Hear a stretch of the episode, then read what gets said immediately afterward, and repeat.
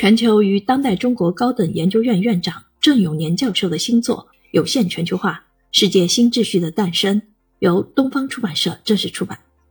该书从经济全球化、抗疫、美国的现状与忧虑等角度，对中美摩擦深度分析，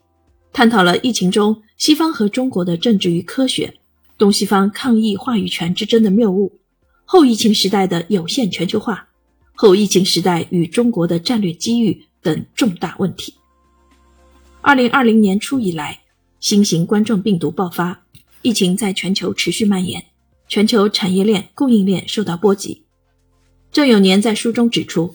疫情促使欧美和日本等发达国家更强调自身的经济主权，全球化受到抑制，并可能会回归到二十世纪八十年代之前的国际贸易投资形式，部分产业回流本国。当各国都想方设法收回更多经济主权，全球化方向就会发生改变，即从之前的超级全球化变为有限的全球化。这个过程是否像一些人认为的是去中国化？郑永年在书中否定了这个观点。他认为去中国化是指美国等国家将其在中国的企业强行迁回国内，或者迁到越南、印度等其他国家。实际上。美国等国家主要把境外企业迁回本土，迁出的区域不但包括中国，也包括其他国家。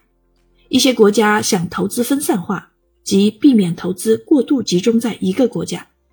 这也是正常的经济考量。那因为中国劳动力、土地和环保等因素而迁到其他国家的企业，更不能被视为是去中国化。同时要看到，欧美不会把所有企业都迁回本国。而是主要集中于两个领域：第一，与国家安全有关的企业，这在中美贸易摩擦中已经体现出来；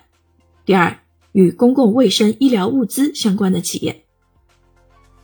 这次疫情给包括中国在内的很多国家带来了一个非常大的冲击，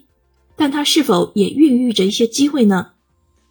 郑永年在书中说道：“从短期看，有限的全球化的确会对中国经济产生较大冲击。”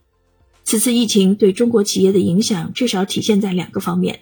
其一，中国很多地方的企业复工之后，由于欧美国家的订单减少乃至消失，无法恢复正常生产；其二，疫情结束后，随着美国、日本等国家的企业迁出，将给中国带来比较大的产业调整成本。但从长期看，中国将从有限的全球化中获益。一方面，西方产业不可能全部撤离。另一方面，西方企业撤出后让出的国内市场空间，中国企业可以迅速占领。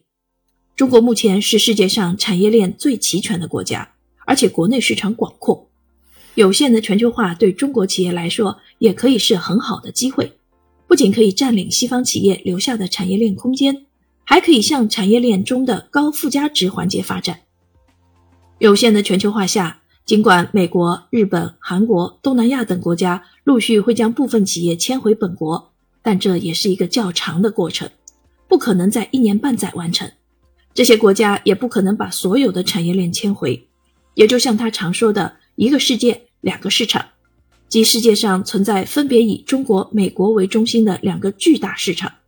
美国市场和中国市场都不能放弃，产业关联情况则是具体情况而定。